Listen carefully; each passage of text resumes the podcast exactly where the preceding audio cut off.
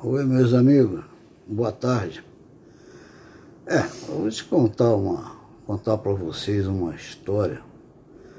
Isso aí já vai há, faz muitos anos. Né? Foi quando eu dei baixa do exército, eu saí de lá alegre como um passarinho solto. Logo arrumei uma namoradinha era uma portuguesinha, era enfermeira de uma casa de saúde, lá perto da minha casa. Essa portuguesinha estava noivo do motorista de táxi e o cara era brabo. E a gente, ele não podia nos pegar junto. Mas o demônio do cara andava em tudo quanto era lugar. Eu aí descobri um meio de ficar sozinho com ela. Havia uma demolição numa casa grande, numa mansão em Botafogo. Então eu fui para lá por meio daquelas aqueles tijolos, aquelas pedras, aquelas ruínas, levei uma ferramenta e fiz um roçado. Mas um roçado de qualidade. Tirei aquele capim todo, forrei de jornais, botei as pedras em cima e armei. Logo mais eu venho para cá. À noite nos encontramos depois do expediente dela, largou o turno, né? fez o turno dela e era umas 10 horas da noite quando a peguei na casa de saúde, botei no, no quadro da bicicleta e parti para o capinado, para o roçado. Estava muito escuro, eu fui iluminando o caminho com um isqueiro um zipo de, de estimação que eu tinha. Bom, chegamos no quadrado, jornais, dobramos nossa roupa e botamos num canto. Ela deitou de costa no jornal, na cama de jornal. Ela disse para mim que tava, tinha deitado em cima de uma coisa macia.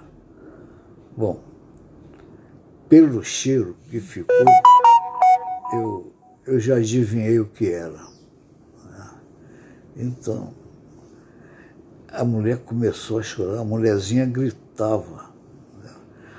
Eu, ali, eu acendi o isqueiro, as costas dela estavam com uma pasta marrom e mal, muito mal cheirosa.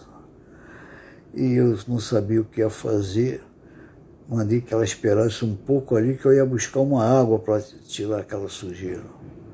Ela disse que não queria ficar ali sozinha, que tinha medo do escuro. Mas eu fui assim mesmo.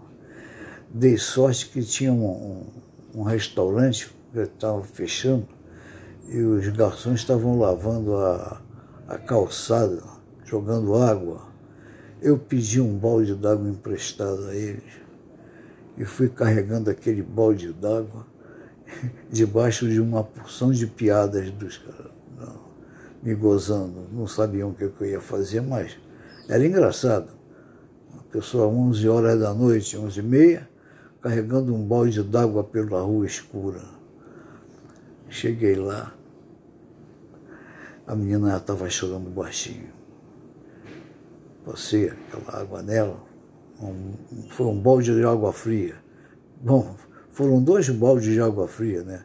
Que eu também já tinha tomado o meu. E depois que aquilo ficou tudo limpo, dei minha camisa para ela se enxugar, coloquei de novo no quadro da bicicleta e deixei na, na porta da, da casa de saúde onde ela era residente. Bom, eu fiquei com aquele cheiro entranhado no nariz umas duas semanas porque a minha cara vinha encostada nas costas dela na bicicleta. Então foi isso aí um, uma, uma desgraça, né? Eu não esperava que pudesse me acontecer uma coisa dessa. Mas hoje eu estou inteiro aí para poder contar essa, essa minha aventura fracassada e depois eu nunca mais a vi. Me disseram que ela tinha voltado para Portugal, não sei. Eu só sei que hoje, quando eu passo nessa rua, no lugar dessa, dessa mansão destruída, é um grande edifício. E, por, por coincidência, é uma, é uma clínica, uma clínica é hospitalar. A clínica é no andar de, no primeiro andar e o resto do prédio é todo hospital para internação, para essas coisas, emergência. É isso. Um abração pessoal, foi bom estar com vocês. Até a próxima.